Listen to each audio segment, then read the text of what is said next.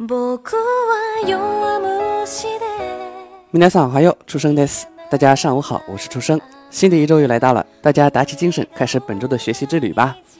今天呢，出生给大家介绍一下日语的外来语。くなって震える背中を日语中有许多从外国语，主要是欧美语言吸收进来的词语，这些词语啊叫做外来语。 在日常绘画和文章当中使用很多的外来语，是日语的一大特点。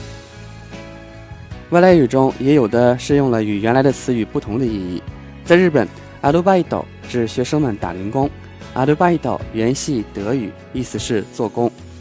外来语一般是用片假名书写，所以一目了然。但是实际上有不少的外来语，我们平时没有意识到它是外来语。例如，tobacco 是香烟的意思，本来是葡萄牙语， 由于平时多用平假名 Tabaco 书写，所以认为这原本就是日语的日本人也是不少的。反之，夜间灯光球场举行的棒球赛叫做 night，只有司机而没有售票员乘务的公共汽车叫做 one man bus。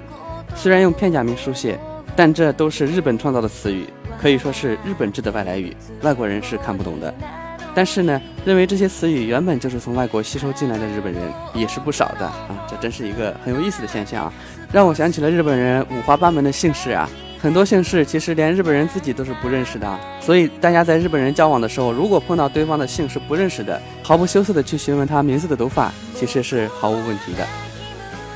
好了，今天的节目就到此结束了，大家别忘了做作业哦，咱们下次节目见，马达呢。